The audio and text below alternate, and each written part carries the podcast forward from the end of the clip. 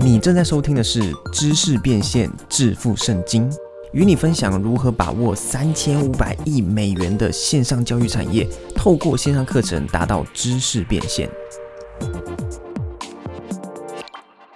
Hello，大家好，欢迎收看或收听今天这集的节目哦。百万年薪的工作应该是很多人都非常向往的。今天我们邀请到了一位前半导体工程师。他竟然放弃了百万年薪，转行经营 IG 自媒体。现在呢，则是 IG 创业讲师。同时，他的线上课程 The Pro IG 品牌变现计划也获得了百万课程学院的百万奖杯，非常厉害。那我们就话不多说，直接来聊聊他的创业故事。Hello Jeremy，嗨，大家好。要不要来先简单跟大家自我介绍一下？好。，Hi，Jeremy，斜杠我和你啊，在去年的九月之前呢，我还是一位半导体工程师。后来透过自媒体创业啊，现在是一个全职的 IG 创业讲师啊。那目前就是主要在帮助一些创作者啊，透过自媒体打造自己的副业，或是提升一些商家他们的销售这样。OK，那我想说，我们就直接先从你这个半导体工程师的这段故事开始聊，因为我相信这也是很多人非常好奇、非常想了解一段故事哦。那一开始我想问你，最一开始怎么会踏入这个行业？我觉得只能说这个一步错，步步错啦。那 当时之前就是先从这个看到 Yo 的访谈，哦，Yo 访谈 Jerry 那支 YT 开始的，好像我记得在二零一八年底吧。那那个时候我记得我是因为我原本有在 follow Yo，然后第一次看到 Jerry，然后也第一次听到联盟行销。那那个时候其实对这个联盟行销名词真的没有很懂啊，只知道什么什么销的还是什么。那那个时候晚上听完就整个兴奋到睡不着。那所以那一天我觉得到现在还是呃很印象深刻的。那那个时候我还是工程师，那就是毅然决然的，我觉得受到 Jerry 的启发那。知道有好像网络创业好像没有我想象中的那么难这样子，对。那其实我在这个研究所那个时候啊，就有想过要网络创业的啊。我还记得那个时候还蛮盛行迪卡的。啊，迪卡那个时候就是每一个人会写一个字界嘛。那你除了可以在上面有社群之外，你还可以可能可以借此认识到一些女生啊什么的。那那个时候字界最下面有一个地方，然后就是我记得我那个时候就说我当工程师只是我一开始的一个过程。那我其实最想做的是创业。那我想透过网络创业，所以我在研究所那段时间，其实也尝试一些呃很多好玩的事情啦，像是我原本不会画贴图，画画，然后我就会去画画，就是画一些贴图，或者说我也去呃学吉他。那那个时候我也是已经很老了，然后 研究所二四二五岁，然后才开始学吉他，所以那个时候我就是觉得说，当工程师可能只是我想要创业前当员工尝试看看，因为毕竟要创业当老板，那还是要知道员工他们是怎么样做的嘛，哦，员工的心态是什么，所以那个时候就是原本就有这个想法了。那你一开始为什么会去当上工程师？是因为父母给你的观念，就是说在这个薪水很高，所以你要走这条路，还是什么？你一开始是怎么开始这个工作？就是在网络创业之前。对，其实我我觉得我自己算蛮奇葩的，就是我好像从小就会有一个很直觉，就是一个很坚定的目标。比如说我很小时候，我就是也也是懵懵懂懂，我就觉得说啊，我好像大学一定要考到这个，我们台湾就是要考上可能前四大，台清交城，我可能要不然没考到，我可能人生就黑白一半了。我那个时候就是小时候就有这种想法，但是我发现我大学好像也没考到，哦我考到台科大，就是差一点。那我后来觉得说，哎，其实根本也没有我想象中的这么严重这样子。对，所以其实那个时候我的想法就是，我知道这个在台湾这个产业，那它是在薪水上面是比较好的。那我就是遵循我原本也是念理工的嘛，所以我就是也没有想太多，那只想说，哎，先进入职场看看。那这个既然是在台湾，大家好像蛮多人推崇和认可的一个工作，我就先尝试看看。对啊，就是遵循可能社会大家的一个价值观这样子。那当时候真的也是像很多人说的这样子会爆肝吗？我觉得看公司哎，那我我以前是在这个设备上，半导体设备上。那其实以前工程师有分这个，像台积电啊、联电，他们就是制造商，做晶圆的，那我们就是卖设备给他们的。那这些设备商其实我觉得会比那些制造商好一点的好处，是因为制造商他们机器没有休息嘛，所以他们要二十四小时一直一直去产出那些我们所谓的那个那些晶片。可是这样会造成说他们很需要轮班。那以前其实我们公司的话，因为只需要解决他们的问题，所以我觉得比一些像以往过往大家认知的台积电会好一点。不过我们在旺季的时候也是真的很忙啦，就是以前也曾经有过，就是半夜十点多然后才下班。那有时候那个客户那边也还有问题，还会再打来，所以也常常弄半夜十二点哦接到同事或者客户的电话也是有的。嗯哼，对啊。所以你之后会，其实你一开始就没有打算把这个工作当做是一辈子的置业，因为你刚才讲就是想说这是一个没错过程。那是对到了什么阶段？你觉得是什么样的时间点适合就是放下这个？哎，这个算是薪水还蛮稳定，然后还还蛮不错的一个工作，毅然决然就是什么时候可以辞职？你觉得你自己的评估的点是什么？嗯，呃，有时候我觉得该放下就是要放下了。不过其实我觉得这个点是。在说，嗯，其实我觉得我那个时候也是蛮大胆的，因为虽然说这个是一直我以来的一个志业。但是你真的要跟老板哦提出辞辞职这个时刻，尤其呃很多人其实不知道网页在干嘛的。就是那个时候我跟老板讲的时候，呃是在去年的九月，我跟他八九月跟他谈的嘛。那那个时候其实台湾疫情是刚延烧没多久，就是变严重。虽然最近也是又变严重，那那个时候其实蛮长时间在 work from home 的啊，所以有这样的一一些时间让我有更多时间去思考啦。那呃那个时候下这个决定，其实我觉得也是还蛮蛮困难的。不过因为我就是想说，既然想要尝试这这件事情，我没有做，我一定会会去尝试的。所以我那个时候还是就是鼓起勇气去做这件事啊。那呃如果说评估的话，我觉得其实。最重要就是要有之后的一个计划。虽然说我那个时候的变现还不足以支撑，呃，可能像我之前工程师那么多的薪水，就是相比之下还是差蛮多。但是至少我我我有一个 plan，然后我跟我家人讨论是说，我给自己一年的时间。那如果没有办法超越我原本工程师的薪水，或或怎么样，或是之后混不下去了。那我跟他们说，我是非常理性的，我是评估过的。那也告诉他们说，我会回来，可能继续当工程师这样。对啊，那那不就跟我一样吗？你是学我吗？那时候我也是跟，就是对啊，就是受你启发，啊，就是一定要要要学就要学全套嘛 不要做半做一半嘛。对对对啊。那所以那个时候跟父母之间有有任何摩擦，就是你跟他们的算是理性的沟通，但是他们有很反对吗？还是他们是还算是蛮 open 的？这个其实哦，就是一开始其实我跟他们讲的时候，我是蛮意外的。我本来因为像尤其我妈妈那边，她是她一直到现在都很推崇说，她希望我去上班啊。因为我们家其实呃，我妈妈以前上过班，但是呃，我爸爸是做这个室内设计的，所以以前也是自己开店啊。所以我妈妈可以知道说，哎，自己当老板。跟当员工啊有什么不同？那她的心态就说，其实啊，她看我这样一路一路，那个时候还没辞职的时候，就是也是利用下班时间啊，花很多时间在做这些网络的事。她觉得看了很累，那他觉得我其实可以不用那么累。其实他想到的不是说钱啊或什么的，单纯这个心态。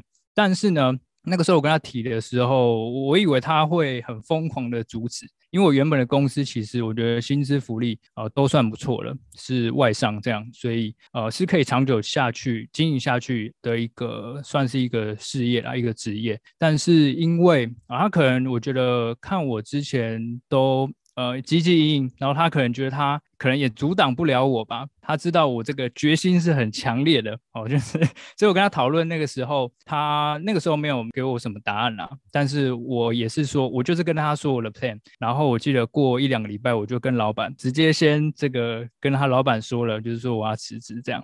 然后后来我事后才 才跟我妈说，那可能他也也对对对，那没办法，就是 那个时候就这样，对啊。嗯哼，那所以你那那段时间会有一一段时间的空窗期嘛？就是你会因为你说呃，你网络创业这部分，你的嗯。收入可能还没有像那时候那么稳定，那那么多，所以你是就像叶友讲的，你有先存了一个紧急预备金，然后有一段空窗期，然后就全心投入网络事业这样子。是吗？对对对，基本上我的 SOP 就是我的 plan 就是照这样走了，就是可能我在工程师当了大概三四年左右，那可能存了一点点钱，它可以支撑我可能至少一两年没有问题。当然是建不好，呃，建好当然就是就也不会收了，那建不好也要快收，所以 我可能我本来就想说的，可能一年如果还做不起来，那就代表啊，可能这个渺茫了，我可能也不是这个料就算了哦，所以我当然有存一点钱，那后来当然按照我的 plan，然后去执行这样，所以我比较反而没有那么慌，嗯哼。那个时候我觉得这样非常好，就是至少只要你有一个计划，你清楚有哎有一个目标在那边，有一个计划，嗯，那你就就去做。除非如果你是真的没很茫然，没有任何想法，那当然就不要随便乱乱搞，最好还是有个计划会比较好很可怕，对啊，没有没有计划好可怕，对啊，那现在当然也是要恭喜你啊！我相信也算是克服了那一阶段的一个一个转变啦。嗯，所以现在我想谢谢呃，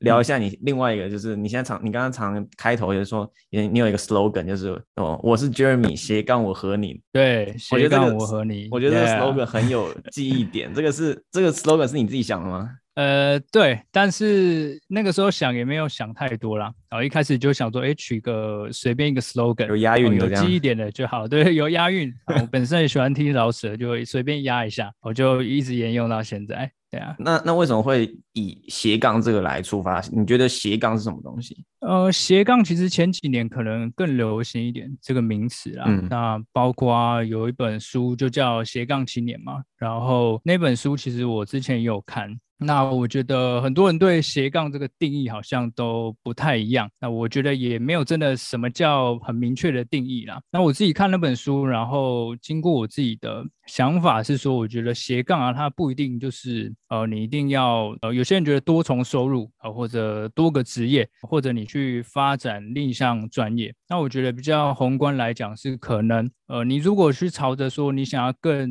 呃更丰富你的人生。那我觉得这个算是一个斜杠的精神啊，对我来说，那不是说我只是缺钱，然后我去打个工，那这个叫斜杠。我我自己本身我自己认为，可能你是为了要去更拓展你的人生各个面向，然后嗯才、才去斜杠，所以我想发挥这样的精神，对。我觉得这个呃，这个对于斜杠的定义还蛮不错的。想要让自己人生更丰富，所以才要去拓展不同。这这个斜杠一定是要通常是讲不同领域吗？或者是相同领域延伸出去，嗯应该都算吧？都可以啊，就是看别人怎么定义，或你自己怎么定义啊。其实、嗯 这都都没有谁对谁错，对啊。OK，那你在 IG 你的个人档案介绍上面还有一个头衔是，你说你是嗯综艺知识型创作者。什、什么是综艺知识型创作者？综艺这个其实也是呃，我看一本书的启发啦，它是李洛克的这个个人品牌获利，然后他会有一本书就是教可能个人品牌，然后需要注意什么东西。那它里面有讲到一个东西定位，哦，他说定位就是你在某一个领域那边，然后当那个领域的第一名。啊所以假假设我说我当知识型创作者没办法当第一名，那我还有什么可以当最响亮的那个名字？那这个综艺这两个字是，其实我觉得是我的学生或其他人给我的反馈啊。他说我的 平常讲笑话或讲东西的方式比较偏综艺那一种。那 我也觉得说，哎，好像在综艺这一块，好像没有没有很多知识创作者是走这个路数的。那我就是给自己下一个定义啦，算是比较厚脸皮这样的 一个一个给自我的一个定位这样。对啊，本身我也是从小因为有看很多这个综艺节目啊，所以可能会记一些那些综艺的那些梗啊或谐音的啊，对，所以一是因为这样子，对，所以你的意思是说，就是把一些比较、嗯呃好笑娱乐的部分，跟呃比较死的知识型的东西结合在一起，这样子吗？对，因为呃，尤其在 IG 上面啊，我看到多比较多的创作者，他们的路线可能是比较偏含蓄一点嘛，或者说他比较没有呃，因为很多人会觉得我讲话比较好像比较实际或者比较接地气这样。那我也是因为别人的反馈，然后我想说把这个特色再再放大这样。对啊，嗯哼，我觉得这个是绝对是好的，因为好像有研究说，如果就是搞笑类的东西，然后你让人家快乐，对，会让人家的你是说智商下降吗？还是什么？反正就是让人家更 更信任你，然后愿更愿意为你买单。这样我的你更有粉丝智商会一直下降吗？我一直在讲些有的没的。最近那个慢跑都还要讲笑话，有人说这慢跑太无聊了，没人要看。尤其又一个男的，又不是妹子，讲个笑话娱乐大众。对啊，嗯哼，对。那另外，你现在主要是在。你说在做 IG 的创业讲师，那这个主要是在做什么东西？呃，主要就是其实就像我的课程的宗旨啊，我只是把这个宗旨，然后用不同的形式去带给大家价值。比如说，呃，当然知识型的最多就是当讲师嘛，因为其实你有一个主题，有人邀请你就可以去讲了。那可能还有这个咨询，因为有一些我发现有些人他是需要一对一的，那有些人他是喜欢像线上课程那样，他可以用自己的时间，啊，他可能他的主动性比较高，他用自己的时间去学习。那我只是提供一样的价值去帮助别人，然后用不一样的形式这样，所以也不局限于讲师啦。其实各个面向，我就是透过 IG 或透过自媒体去帮助一些想要打造副业，或者有一些人想要当成主业。然后，增加销售这样子。嗯，那你刚才说你一开始是因为哎看到我的我分享联盟行销的东西，然后对网络这方面有兴趣。那后来到现在为什么说那么着迷于 IG 这个平台跟 IG 经营的技巧？为什么那么有热忱？其实我觉得这也是啊，我人生好像就是我喜欢多尝试。那这个也是尝试过后的结果，就像我最一开始是看到你的影片，然后我去做这个部落格联盟行销，就是大师班，我有我有加入嘛。那做了部落格，发现说，哎，写文字好像，尤其我那个时候选的主题就是也是联盟行销，因为那个时候想说，哎，可以推广你的课程啊，或者一些工具等等。但是我写着写着，觉得有一点觉得枯燥吧，或者说这个好像不是我有办法一直持续下去的事啊。于是我就找了别的事情。可能像影片啊，啊 YouTube 啊拍拍看，那 YouTube 也有做过一下子，那也试试看 IG 这样。那当我尝试 IG 过后，我觉得有点像这个罗密欧碰到朱丽叶啊，这个是古代的嘛。那现代可能就是周杰伦遇到昆凌，我终于找到真爱这样子。因为我喜欢互动，然后我不喜欢自己闷着一个人去单方面的提供价值。那刚好 IG 这个工具就是很适合互动的哦，它它又可以利用这个零碎时间。因为工程师就真的很忙嘛，所以我们只能忙里偷闲啊。有时候以前在办公室的时候啊，就是要偷一些时间。那刚好我觉得 IG 是很适合的，因为它发一两个线动，它其实就在产出价值、产出内容了。所以刚好我觉得这个工具很适合当时还有现在的我。对，嗯哼。那你针对这部分，因为你现在是专门在协助大家经营 IG，然后你自己的 IG 账号，哎，经营的也比我好，大概是你的粉丝也有我的两倍多。然后你有你有协助了上百位的学生了嘛？那我想问的是，说你自己是呃有去上哪些课程吗？还是你是怎么去把这些东西学起来的？嗯，这个也是我我在这个我自己的行销，或者说我在推广课程会常常讲到，就是我自己本身也不是行销这个领域的，就是像像 Jerry 一样，还是说啊，你会说你可能不是这个领域，但是我觉得任何人都可以透过后天的学习，那去补足。那包括我觉得很多人可能会觉得啊，我原本是学什么的，那我是不是跳下一个领域啊，反而就比较没有优势？那我觉得这反而是优势啦。好，因为其实我本人本来是工程师，那本身就有一些我觉得理工的逻辑啊，或者我们在以前在做这个 trouble shooting 去找一些问题，然后很愿意去尝试测试，那我反而把这个精神应用在这个行销的工具上面，所以我经营 IG 的逻辑其实就是用我以前工程师的方式，我先发现一些问题哦，然后再测试，然后再优化。那成效不好，呃，贴文没有按赞，那我觉得不代表失败了，可能就是你一定有问题。那这个问题你只要改善了，就一定可以解决。这个是我一直秉持以来的精神，这样子，对啊。所以主要就是你自己，嗯。透过你自己的这个思考逻辑，自己去摸索出来的一些东西。对，就是透过，其实我有上过蛮多的课程的。那我在我在宣传我课程的时候，我我做一个表格，就是列一个表格，就是说，哎，我有我上过哪些课程，然后有有详细的列出优缺点。所以我就是经过这些学习，然后再不断的测试，那一直到现在这样。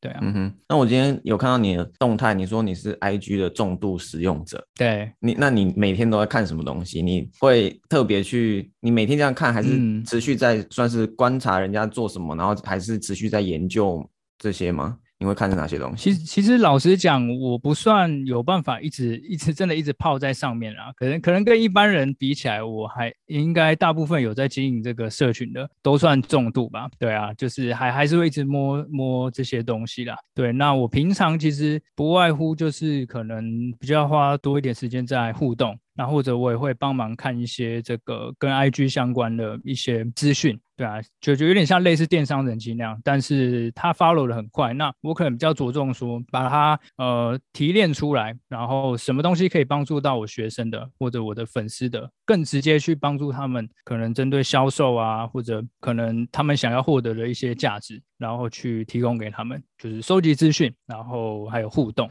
这两个、嗯，这两个方向，对。了解。那你帮助过这么多学生，把他们的 IG 账号有所很大的突破跟成绩，嗯那有没有什么你觉得你印象比较深刻的一些案例，然后他们的主题可以可以分享一下？主题其实蛮多的，那我比较几个比较印象深刻的，可能像这个主菜的啊，主菜美食相关的其实蛮多的。那因为食衣住行，我觉得这种呃可能比较大众的主题，那是一般人就是比较也会比较接受喜欢啦、所以这样的主题其实在 IG 哦这样的平台其实蛮适合了。那再来就是比较记忆深刻，就是有这个宠物训练师，因为当初一开始是其中一个啦，一个来找我咨询，那后来他就一直介绍，介绍不完，就是后来有好多宠物训练师，猫啊狗的有三四个，后来都有有找我这样子，那成效也不错。那当然还有一些比较主流的，像身心灵啊，哦或者健身啊、调酒、蛋糕、心理学的等等的，其实蛮多的，对，嗯，没有很局限。那他们大多是都已经有自己的产品或服务，只是想要透过 IG 扩大他们的客户群，还是什么？嗯，呃，都有。那当然，比如说，如果像占卜那种，它本身就是变现方式就很容易，就是它就是透过一对一的，可能你只要有粉丝去去找你报名的话，其实就可以变现了。那有一些像主菜啊这种，它就变成说它要比较被动式的，因为可能比较多这个方式是要靠这个业配，所以不一定。对啊，对，就真的蛮蛮不一定的啦。对啊，对。OK，那我这边想呃请教你一些 IG 经营的技巧。OK，、哦那如果是现在才要开始经营 IG 的，你觉得还现在开始来得及吗？其实套一句老话，我觉得永远都来得及啦，没有没有什么是来不及的。就是如果你真的是那一块璞玉的话，你到哪里都会发光发热。所以当然，我觉得一定是没问题的。嗯，认同对。那你学员里面进 IG，你发现最常见的错误是什么？最常见的错误，我举三个好了。那第一个，我觉得就是他可能没有提供价值，而是一直在索取价值。那这这个其实这个观念我原本就有，但是我之前在呃 Russell Brunson 他有一本书，那个流量密码，就是讲 traffic 那个那本书，他有提到，就是他一开始好像也不太会经营这个社群。那他也有去问这个经营 FB，就是很厉害的人，就是为什么好像他的粉丝都会去跟他买单？那他说的是，其实社群它不单单是要真的卖东西给你的粉丝，而是要表现自己，你有多有价值，呃，多厉害，跟大家 social 社交当朋友，这个才是社群的一个奥义。那我很认同他讲的话，所以第一个问题就是很多同学啊，他其实没有去提供价值，他可能就是发他呃想发的东西，或者他会说，哎，为什么我问问题都没有人理？那他没有想说他自己平常也不太理别人，他一直在跟别人索取他要的那些回馈，那但是他嗯忘记了他其实自己本身就没有在提供什么东西，所以别人本来就没有理他的这个必要了。那再来第二个的话，就是很多人他是哦，就是像有点像类似刚刚讲，就是他是单向的输出价值，可能就是其他的，像我那个时候刚经营 IG 有这个问题，就是我一开始是写部落格，那我就觉得是，哎，我是不是一直发一个有价值的文章，然后我的粉丝就会越来越多？但其实我觉得这样子只能对一半而已。你如果一直单向很像粉丝团这样经营，没有互动的话，它其实没有发挥 IG 哦这个社交的这个功能。这个工具，所以我觉得互动很重要。很多人他会忘记说，IG 其实它就是你自己这个人。那你去跟别人做互动，那你如果在这个领域你不互动，你就不是一个咖的话，那你你很难有所成长，你就变成永远在自己困在那边，然后找不出方向。那第三个问题就是说，他们不知道说 IG 需要的形式是什么，可能就频率不对了。那很多人可能就像我们男女交往一样嘛，男生啊或者女生他在评判对方的时候，第一个看外表。那第二个可能看这个内在个性，那还有一个很重要就是频率。那很多人他有很好的内容，没错，但是他不知道说怎要怎么样把它转换成 IG 的用户他们喜欢的方式，所以他就只是在呃用错的方式一直在输出，所以这个问题也我蛮常看到了，主要是这三个。对，OK。那针对刚刚你有提到一个重点，就是互动这个部分，我想要再问一下，就是有哪些？东西是哪些的行为，或是哪些的操作是你觉得对于互动比较有帮助？要怎么样算是互动？是你要常常在动态问人家问题，让人家回复，还是哎你你每个私讯都一定要回，或者是要办直播还是什么？你觉得互动是什么？对我来说，我觉得像我现在的课程的学生或咨询的学生，他的经营模式后来调调都会跟我有一点像，就是我都会跟他们说，其实互动就是在交朋友。你如果是真心的在和对方交朋友，那你们有关系了，你们真的是朋友啦，有关系就没关系嘛。后来你们要任何的这个合作啊，或者说任何的各式各样有关系就没关系啊。所以你今天的目标如果是真的和对方真的是交朋友，不要像客服人员那样子去回复啊，或者冷冰冰的，其实这个就是一个很良好的互动。所以有一些，比如说你如果在健身的哦，你在健身里面，你当然就要跟这些健身教练都当好朋友啊。哦，你如果可以真的跟这个，比如说 Peter 大哥哥那种一线的 YouTuber，当真的在上面交流的话，其实这个就是一个很好的互动。那你你自然就会得到这些资源去曝光了，而不单单只是什么回复留言啊，哦那些或者说线动那那那些互动，那个只是只是一个很表面的形式。但其实最终就是你要透过这个东西，真的去得到呃可能更多的朋友，呃更多的人脉资源这样。对，嗯哼，我觉得这一点讲的非常好，因为其实不管你要行销，或是你要做品牌，或是你要卖什么东西，嗯，很多人他非常他满脑子想的就是他自己的产品，或者他要卖的东西，他怎么卖出去，要怎么增加业绩，怎么样收入，可是却忽略了，不管你要卖什么东西，不管你是卖给 B to B 的，卖给 B to C 的产品，你最终对对面就是呃手机另一端看的人，他终究是一个人。所以对，就是讲，你觉得？我觉得你讲到说，哎，就是真心的去交朋友。那 I G 呢，它就只是一个多一个管道，一个好的平台，让你去交朋友。那如果你有记得这个重点，呃，我觉得不管你在你要推广什么东西，那后面的东西它都会自己慢慢的，有点像是吸引力法则，它慢慢的你要的东西就向你靠近这样子。对啊，对啊，我我想补充一个我之前的一个发现，好了，就是我那个时候在推广那个课程的时候啊，那我发现说，我我那个时候就是找了很多我的创作者朋友帮我分享我那个预售的直播，那其实很多人都有帮我分享，然后也有很不少人也有来，因为那个分享者而来听我的直播，但我发现后来成交了几乎百分之九十以上都还是我自己的粉丝。所以我那个时候就知道说，其实真的真的需要认识你，还是需要花一些时间，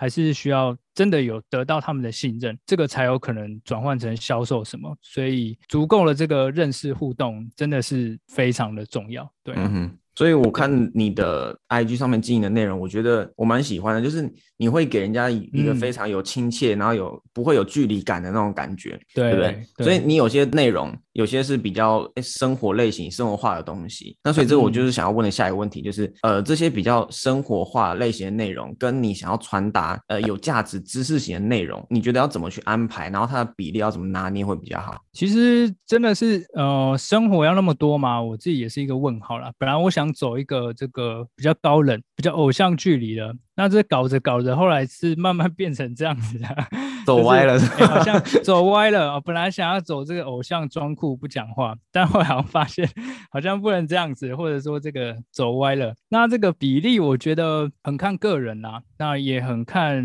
主题，还有每一个人的个性。那我觉得比较通则就是你可以用就是提供价值的角度去想。那提供价值不只是说知识的，因为很很多的很多内容它是没办法真的像我去产生一个什么知识的贴文啊什么的。那有些搞笑的，搞笑就是它的。价值嘛。然后或者说有些这个你要说比较偏一点的这个也不是偏啦，就是很多网美哦，就是他们可能露个大奶啊或什么的，这个也是他们提供的价值。所以我觉得你如果能够贯彻。呃，你能够一直提供价值这个角度去出发，你就不会去 care 太多什么生活或者说不生活的比例，因为生活也是可以提供价值的，也也可以贯彻。比如说我如果今天去发一个我跟 Jerry 之间今天这个访谈的线动啊，我先预告，可能等一下会拍一下照，就是就是这样子。那这个其实也是去凸显我的价值，还有包括 Jerry 的嘛，所以我觉得。这个你要算生活吗？或者说知识吗？我也可以在里面加一些知识啊，就是或者提供我的理念。所以如果有真的照着你原本的主题啦，很多人的问题是说他一直一直去模糊这个观众的焦点，就是模糊他用户的呃粉丝的焦点，就是他发太多完全不相干的，那导致别人很模糊，这个才是我觉得问题的所在。对啊。嗯哼，我自己也是这样啊，我就是尽量能跟我想要传达的主题有所连接，我就会稍微有点连接。但是有的时候可能就是哎，就是讲主题；有的时候不是讲这个，但是就是稍微带到，或者是用什么间接方式去带到。我觉得这样子就是一个不错的方式啊。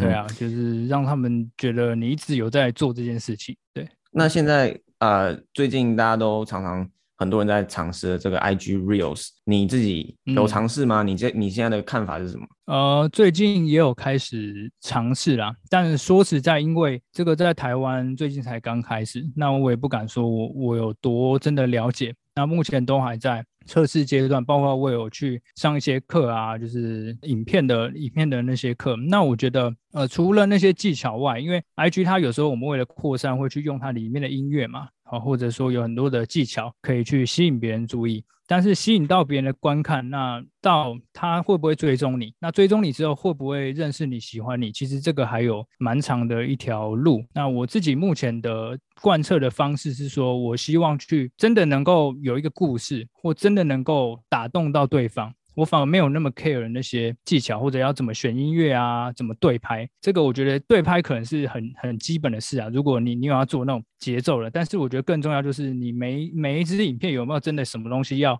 传达给对方的，然后要不然就会变得很像行尸走肉嘛。就是就算你是拍一个 vlog，可能别人也还不是很认识你，就距离感会比较重一点。对啊，嗯哼。那我有稍微看了一下你的 IG，就是有的有的 follow 你 PO 的东西啊，然后我就看到你最近，比方说有有一篇 reels 你 PO 分享，哎，你换新手机，然后有一篇 reels 你 PO 分享你做葱抓饼还是？啊，葱抓饼，对对对。那你怎么会想要把这样的题材拍成 reels，然后上传 IG？这个这个是我自己不会。不会去这样做的。那你这样做的目的跟你的想法是什么？呃，这个其实在测试啦，因为其实我之前有在 TikTok 有也有做过测试，可能快一个月的时间，我去发我以前类似那种有主题性的，然后讲一个主题，可能也是几分钟那一种的的方式。那那样的方式是说，它可以去找到可能你比较精准的受众。但是我觉得，因为我现在是比较想要去呃走一些比较软性的内容，这也是我目前的方向啦。真的让让这些粉丝哦，有点像陪伴感，然后真的去认识你这样，所以呃，应该算是我的现在的策略。那会那么多变，是因为我还在 还在抓这个，大家到底喜欢葱抓饼，还是喜欢那个，还是喜欢麻辣锅什么的？对啊，没有啦，就是还在抓方向啦。所以我现在每每篇都差差异蛮大的。对，所以所以你会去再回去看他们的成效，然后再再知道说，哎，那你接下来要弄什么主题，这样吗？对对对，包括我最近也会看一些。呃，YouTuber 可能他们的一些主题啊，或哪哪些可能是真的是，嗯，他们大家在意的啦。对啊，因为像我，我有看这个有一些这个 IG 的创作者，像 Rise and Shine，我不知道 Jerry 你有没有听过，就是他是一个一对家庭。然后爸爸是好像是南非还是哪边的这个黑人，然后妈妈是台湾人，然后小孩很多很可爱。那我发现啊，其实那种生活类的内容，如果你做得好，它的粘着度是非常可怕的。可能他们有五十万粉丝好了，他每一篇的内容可以到快十万个赞，就是这个粘着度，他们他们的粘着度是非常可观的。所以，我我现在也是目标想要朝这个去努力啦，但是还在抓那个跟我原本内容的一个平衡，对。嗯哼，好，那接下来我想聊聊你的线上课程的 Pro IG 品牌变现计划。你是什么时候开始经营这个线上课程？那你为什么会有这样的一个想法？其实线上课程如果是以知识类来讲，它就是其中一个蛮重要的变现手段啊，我是这样认为。所以我在去年。的呃，二一年的一月，其实我就有打算说，哎，我未来可能会开线上课程。那我那个时候做的就是我去做咨询，我大量的去找一些这个愿意咨询的人。那个时候我才收三百块吧，就是为了怕他放鸟我啦。原本想说不收钱，其实三百有收跟没收一样。那只是怕说，哎，不要放鸟我，然后来来给我咨询，这样累积一些案例。所以在去年的一月就有这样的打算。那因为也不急嘛，我就是一方面也是在做我原本的工作，那一。直到去年的可能七八月，我那个时候就觉得在想说，哎，未来要不要这个辞职？有开始在呃做这样的想法，所以我在去年九月，哦，真的辞职，那也同步开始呃规划我的线上课程，然后到去年的十二月正式的预售这样子。对，嗯，那你觉得百万课程学院对于你这个经营线上课程部分帮助最大的是什么？其实我觉得，嗯。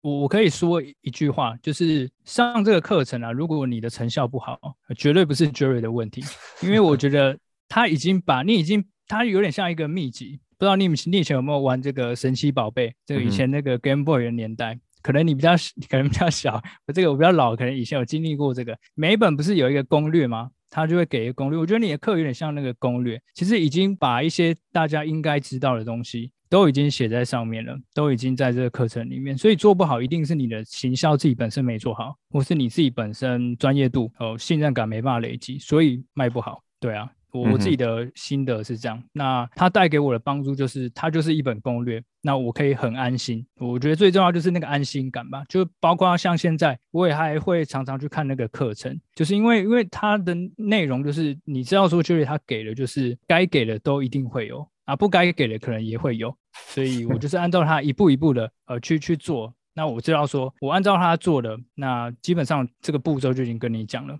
那成功就在于我们大家自己。对我跟你讲，接下来我觉得二点零绝对会更炸。真的吗？你你有什么可以透露一下？很想知道哎，你是你是同步在这个月底要要这个 upgrade 吗？对啊，好，趁趁这时候就是跟大家呃再提醒一下啦，就是百万课程学院一点零的这个版本将会在五月三十一号，二零二二年的五月三十一号正式的关闭。那接下来会全面的升级为二点零的版本啊，也就是说全面就是包含基本上整个内容会做一个全面的更新，所以我现在就不不讲细节太多，但是我就只是跟你保证的是说，我觉得这绝对是呃在中文市场线上课程知识变现最屌的一个培训计划。现在我发现有越来越多人开始在做类似的东西，但是我觉得我的绝对是这个市场最屌的一个东西啦，我自己我自己自己认为啦，但是我相信这个很全面吗？应该应该老师不会换吧？应该没有到那么全面吧？还是 Jerry 吧？还是我？还是我？只是我会找更多的、更多的一些资源，更多一些东西加在一起。然后重新弄整合，因为现在其实课程蛮长的，但是我觉得我也想要把它再浓缩、再精简一点，然后让大家可以更快速，然后系更有系统了。对，所以对呃，到时候售价也将会是现在的两倍。所以如果呃现在加入的话，基本上接下来我会免费的自动帮你升级为二点零的版本，就是用现在的价格获得之后全面升级的这个内容。所以跟大家广告一下这件事情，提醒大家一下。OK，那我们最后对于刚开始经营 IG 或是刚开始做线上课程新手，你有没有？你有没有最后的话想要跟他们分享一下嘞？刚开始经营 IG 嘛，如果以 IG 的话，我觉得其实你有想法就就开始尝试啊，因为就像那个 Gary V 他有说，就是你东西没吃过，你也不知道好不好吃嘛。那 IG 他又不用钱，其实很多社群媒体又不用钱，其实你只要花花时间去投入而已啊，就不用那么害怕失败啊。搞不好真的会有一些新的人生体验啦，因为我觉得 IG 这个工具也帮助我在这个原本只是在工程师这个圈圈嘛，但是我可以透过这个工具去拓展我的人脉，然后认识到很多不一样的人，那得到一些更多人生上的体验。那我觉得这个是比起赚钱，赚钱或者这这些销售真的有点狭隘啦。那我觉得可以利用这个工具去拓展你更多的人生价值。对，那啊，如果线上课程的话，我觉得呃，其实我觉得如果你要自己开课，那它本来就是需要蛮花时间投入的，尤其因为你没有线上平台去帮你。那我像是课程有提到这个要 email 名单啦，啊，或者是你自己的自媒体平台，我觉得都要去善加利用吧。千万不要觉得说哦，我就是做一个课程，然后嘞，然后等等着别人来买嘛，或或者怎么样啊？真的要事先就是规划好，那善加利用你的平台，那行销很重要，就是真的就就是这这个部分，我觉得很有感触啦，对吧？先确定有人买。然后可能再来做，我觉得都还来得及。嗯哼，好，感谢 Jeremy 的分享。那我们可以到哪边去追踪你？在 IG 上面，那你打这个 Jeremy S N T 三六九就可以找到我的账号了。对，好，那 Jeremy 的账号上面也可以免费索取 IG 的成功案例的简报，还有免费的二十四种贴文模板，对不对？没错，OK，所以这种他又准备了很多的免费资源。如果你对于经营 IG 这部分有兴趣的话，可以到他的账号那边去免费索取这些东西，然后去记得去 follow 他。OK，好，那我们今天就到这边，非常感谢 Jeremy 来跟我们分享你的呃创业的这个故事。嗯，谢谢大家，未完待续，未完待续。好，谢谢 Jeremy，希望下一次很快还有机会再来找你。好，没问题，没问题。好，感谢，感谢大家，大家拜拜。好，大家拜拜。嘿，如果你喜欢这一节目，记得到 i c c 点 t w 去索取我的免费教学，同时也不要忘了给我一个五颗星的评价哦。我们下期节目见。